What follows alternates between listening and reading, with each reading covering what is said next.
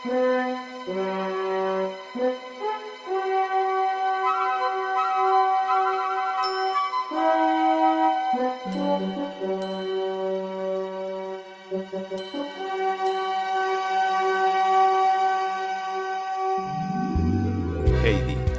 de Juana Speedy.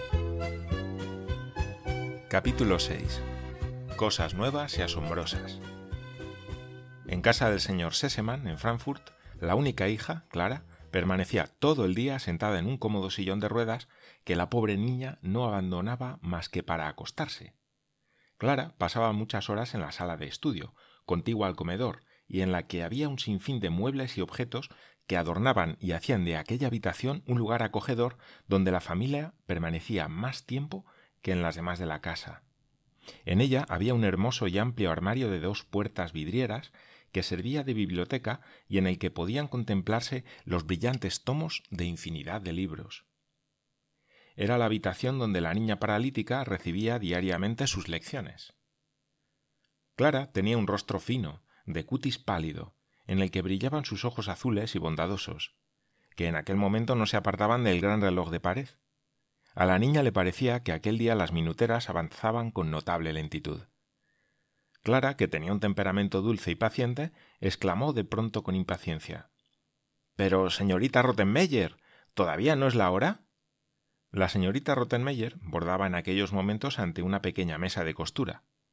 Iba vestida de un modo original, con una especie de gran cuello o esclavina, que daba a su figura un aspecto solemne, reforzado por un tocado que propiciaba a su cabeza la apariencia de cúpula.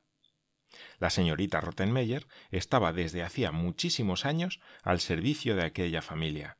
Había entrado en la casa a raíz de la muerte de la madre de Clarita, con el fin de hacer las veces de ama de gobierno. Como tal, el señor Sesemann le había concedido plenos poderes sobre el personal de la casa. El padre de Clarita, que casi siempre estaba de viaje, no había impuesto más que una condición que su hija interviniera en todos los asuntos y que no se hiciera nada contra sus deseos. Mientras en la sala de estudio Clarita preguntaba por segunda vez y con mayor impaciencia si todavía no había llegado el anhelado momento, abajo, ante la puerta de entrada, se detenía tía Dete con Heidi de la mano e interrogaba al cochero Juan, que acababa de apearse del coche si era prudente molestar a la señorita Rottenmeier a una hora tan avanzada. Eso no es de mi incumbencia, gruñó el cochero. Ahí en el umbral encontrará el cordón de la campanilla tire de él y bajará Sebastián. Él le dirá lo que ha de hacer. Dete hizo lo que el cochero le había dicho, y a los pocos minutos apareció en la puerta el portero de la casa, enfundado en una librea cuajada de brillantes botones dorados y con unos ojos tan grandes como dos botones. Quisiera saber si es momento oportuno para molestar a la señorita Rottenmeier, volvió a repetir Dete. Eso no es de mi incumbencia, repuso el criado. Llame usted a la doncella por medio de esa campanilla. Sebastián desapareció sin dar más explicaciones. Dete volvió a llamar. Apareció en lo alto de la escalera la doncella Tinet, con blanca y almidonada cofia en la cabeza y una sonrisa burlona en los labios. ¿Qué pasa? preguntó sin dignarse a bajar la escalera. Dete repitió por tercera vez su pregunta. La doncella desapareció, pero apareció al instante y dijo desde arriba Suban, que las están esperando. Dete y Heidi subieron la escalera y penetraron tras ella la doncella en la sala de estudio. Dete se detuvo en la puerta muy respetuosamente, sin soltar a la niña, porque no estaba segura de que Heidi tratara de huir por miedo o hiciera alguna travesura inesperada. La señorita Rottenmeier se levantó de su asiento con gestos lentos y dignos y se aproximó a examinar a la nueva compañera de juegos y estudios de la hija de la casa. Al parecer, el aspecto de la pequeña no fue de su agrado. Heidi llevaba un sencillo vestido de algodón y en la cabeza un sombrerito de paja, viejo y abollado. La niña miraba cándidamente a la señorita Rottenmeier, admirando abiertamente la enorme cúpula de su tocado. ¿Cómo te llamas? Preguntó el ama de gobierno después de contemplar largo rato a la niña, que no le quitaba los ojos de encima. Heidi, contestó la pequeña con voz clara y sonora. ¿Cómo? ¿Cómo? ¿Eso es un nombre cristiano? ¿Te pusieron ese nombre al bautizarte? preguntó la señorita Rottenmeier. De eso no me acuerdo, repuso Heidi. Eso no es la contestación apropiada, observó la dama moviendo la cabeza. Diga usted, Dete, ¿esta niña es tonta o impertinente? Si la señorita me lo permite, hablaré por la niña, porque ella tiene muy poca experiencia, dijo Dete, dando al mismo tiempo a Heidi un golpe por su contestación inoportuna. No es que sea tonta ni impertinente, sino que todo cuanto habla lo dice con franqueza y tal como lo siente. Es la primera vez que entra en una casa de señores y no conoce las buenas maneras. Sin embargo, es dócil y bastante inteligente y aprenderá con facilidad si la señorita se digna tener un poco de paciencia con ella. La niña se llama Adelaida, como su madre, mi hermana, que en gloria esté. Gracias a Dios, por lo menos ese nombre se puede pronunciar, observó el ama de gobierno. De todos modos, he de manifestarle que la niña me parece un poco extraña para su edad. Yo le dije a usted que la compañera de Clara tenía que ser una niña de su misma edad, para poder seguir los mismos estudios y tomar parte en todas sus ocupaciones. La señorita Clara ha cumplido ya los doce años. ¿Qué edad tiene su sobrina? Con el permiso de la señorita, empezó Dete con cierto nerviosismo, le diré que yo misma no recuerdo a punto fijo cuántos años tiene. Creo que es un poco más joven que la señorita Clara, pero no sé cuántos años pueden llevarse. Me parece que mi sobrina tiene unos diez años, poco más o menos. Tengo ahora ocho años. Así me lo ha dicho el abuelo, declaró Heidi. Y su inoportuna respuesta le valió un golpe, aunque la pequeña no supo a qué obedecía aquel empellón de su tía, por lo que no se inmutó lo más mínimo. ¿Cómo? ¿Solo ocho años? exclamó la señorita Rottenmeier con indignación. Cuatro años menos. ¿Qué pasará, señor? ¿Y qué has aprendido, niña? ¿Qué libros has pasado en tu clase? Ninguno, contestó Heidi. ¿Cómo? ¿Qué? ¿No has aprendido a leer? siguió preguntando la dama cada vez más indignada. No he aprendido, ni Pedro tampoco, respondió Heidi. Santo cielo. ¿No sabes leer? Pero ¿de verdad que no sabes leer? exclamó la señorita Rottenmeier con gran asombro. ¿Cómo es posible? ¿Qué has aprendido, pues? Nada, declaró Heidi. Oiga usted, joven, dijo el ama al cabo de breves minutos, durante los cuales trató de serenarse. Todo esto no está de acuerdo con lo convenido. ¿Cómo ha podido traerme a esta niña? Pero Dete no se dejó aturdir fácilmente y contestó resuelta. Si la señorita me lo permite, le diré que mi sobrina es precisamente la niña que deseaba, si no recuerdo mal las palabras que usted dijo. Usted quería una niña un poco original y distinta de las demás, y para cumplir sus deseos tuve que recurrir a la hija de mi hermana, aunque tenga menos años, porque en nuestras montañas, cuando tienen más edad, dejan enseguida de ser originales y distintas de las otras. Por eso creí que mi sobrina convenía exactamente a sus deseos. Ahora es preciso que me vaya, pues mis señores me están esperando. Si ellos lo permiten, volveré dentro de pocos días para ver cómo marcha todo esto. Entre tanto, les deseo a ustedes muy buenas tardes. Y tras hacer una genuflexión, Dete salió por la puerta y echó a correr escaleras abajo. La señorita Rottenmeier se quedó un momento inmóvil, pero enseguida reaccionó y corrió detrás de Dete, porque seguramente quería consultar todavía un sinfín de cosas con la joven en el caso de que la pequeña tuviera que quedarse allí, lo que, según había podido observar, era lo que Dete se proponía.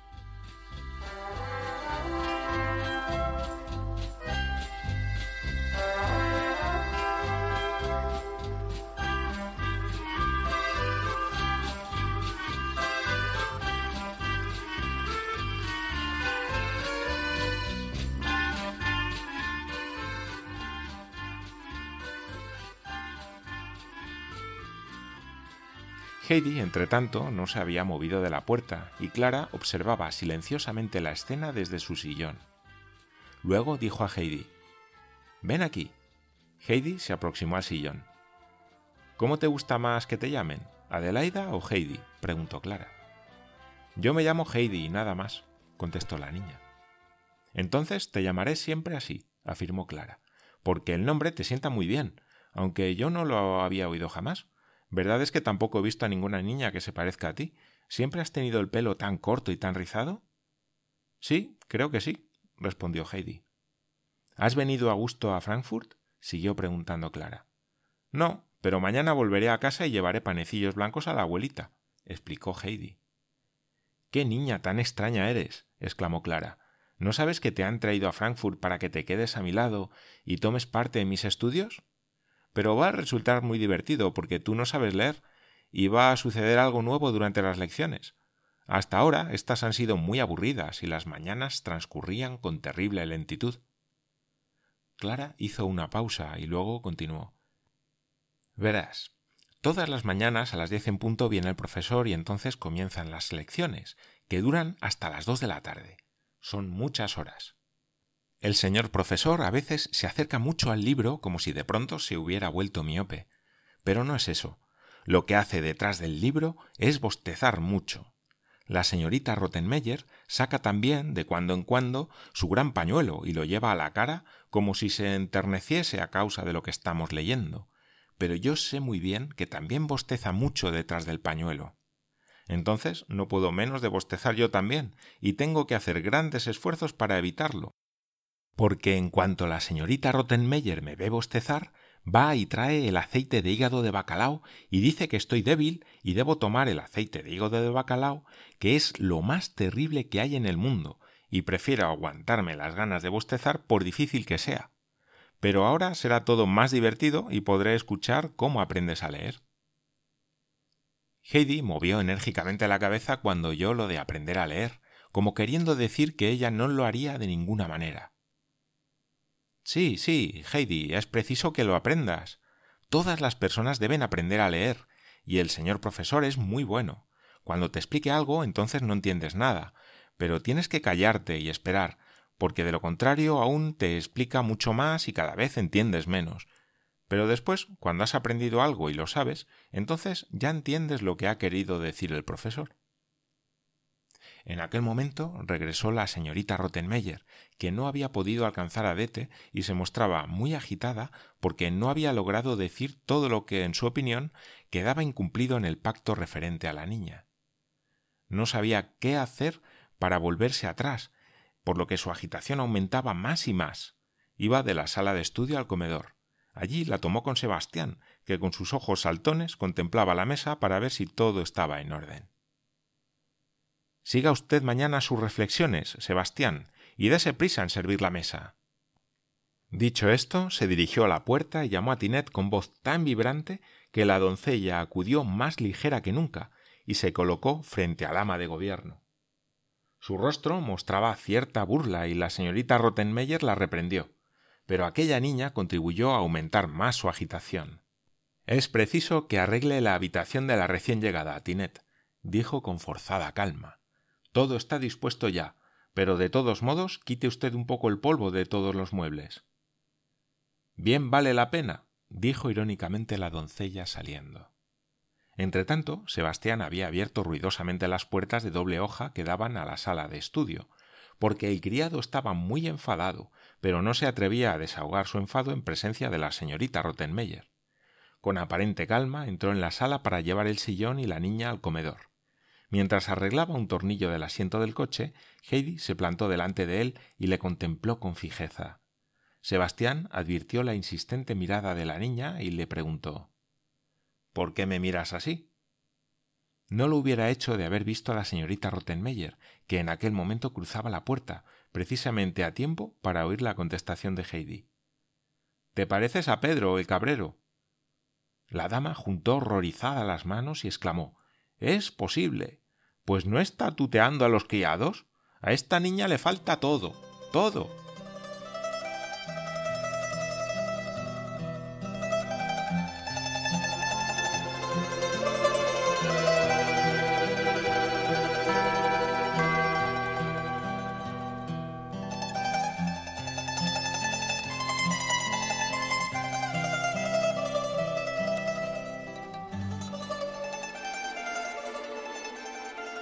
Sebastián puso fin a la escena empujando el sillón de Clara y llevándolo junto a la mesa, donde la puso en su silla. La señorita Rottenmeier sentóse a su lado e hizo señas a Heidi para que ocupara una silla frente a ella. Nadie más comía en aquella mesa, por lo que los tres comensales estaban en ella con holgura, y Sebastián podía moverse libremente de un lado a otro, con las fuentes. junto al plato de Heidi había un panecillo blanco y tierno que la niña contemplaba con alegría. La semejanza que Heidi encontraba en Sebastián debió despertar su confianza hacia el criado, porque estuvo muy inquieta y no se movió hasta que aquel se acercó con la fuente para ofrecerle el pescado frito. Entonces Heidi preguntó señalando el panecillo ¿Puedo cogerlo? Sebastián asintió con un movimiento de cabeza, pero al mismo tiempo miró de soslayo a la señorita Rottenmeier, porque quería saber qué impresión había causado en ella tan singular pregunta. Heidi alargó enseguida la mano, tomó el panecillo y se lo guardó en el bolsillo. Sebastián se limitó a hacer una mueca, porque sentía ganas de reír, pero sabía que no le estaba permitida la libertad. Mudo e inmóvil permaneció junto a Heidi, porque no tenía permiso para hablar, ni tampoco de marcharse hasta que la niña se hubiera servido. Heidi le miró un rato con ojos asombrados, pero al fin se decidió a preguntar ¿He de comer de esto? Sebastián volvió a sentir con un gesto.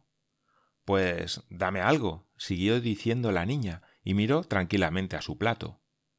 Las muecas de Sebastián iban aumentando y la fuente empezó a vacilar de un modo peligroso en sus manos. Puede usted dejar la fuente sobre la mesa y volver luego, dijo con rostro grave la señorita Rottenmeier. Sebastián desapareció al punto. El ama continuó, dando un gran suspiro.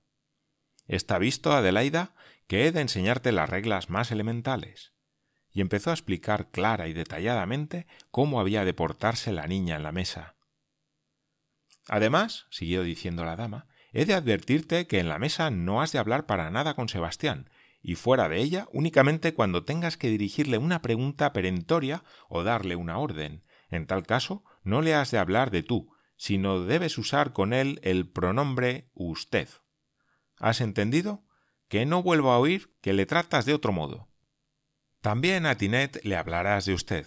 A mí me hablas como oyes que lo hacen los demás. En cuanto a Clara, ella te lo dirá. Pues naturalmente me llamará Clara, dijo ésta. Luego vinieron un sinfín de reglas de conducta al levantarse, al acostarse, sobre el modo de entrar y salir, el buen orden de las cosas, el mantener cerradas las puertas. Fueron tantas las advertencias que Heidi terminó por dormirse, porque estaba levantada desde las cinco de la mañana y había hecho un viaje muy largo. Cuando al fin la señorita Rottenmeier dio por terminada su larga explicación, añadió Recuérdalo bien todo, Adelaida. ¿Has comprendido bien? Heidi hace mucho rato que se ha dormido, exclamó Clara sonriendo. La pobre niña estaba contenta porque hacía mucho tiempo que la hora de la cena no había sido tan divertida como aquella. Es absolutamente increíble lo que ocurre con esta criatura, exclamó la dama muy enojada agitó la campanilla con tanta violencia que Sebastián y Tinet acudieron presurosos creyendo que había pasado algo grave. A pesar del ruido, Heidi no se despertó y entre todos tuvieron que llevarla a la cama, atravesando primero la sala de estudio, después el dormitorio de Clara, luego el de la señorita Rottenmeier, para llegar por último al que habían destinado a Heidi.